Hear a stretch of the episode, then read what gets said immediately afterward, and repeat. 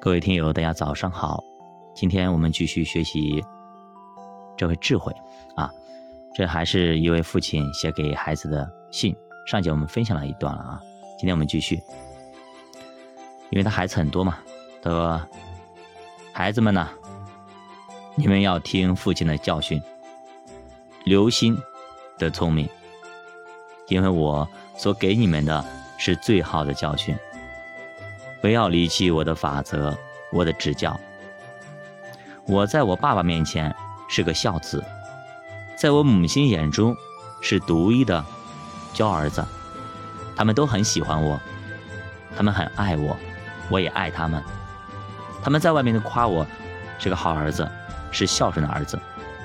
所以呢，我也希望你们像我在我父亲面前一样。我父亲教训我说。你心，你要高举智慧，它就使你高升；怀抱智慧，它就使你尊荣。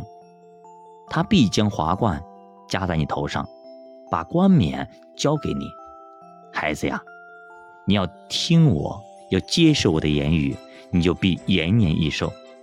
我已经指教你走智慧的道路，引导你行正直的路，你行走。脚必不致狭窄，你奔跑也不致跌倒。要持定训诲，不可以放松，必当谨守，因为它是你的生命。不可以行恶人的路，不要走坏人的道。一生都走在光明中，走在阳光中，要常常喜乐，要积极面对人生中所遇到的任何坎坷和困难。你终将走向康庄大道，走向光明，走向永恒，走向致富之路。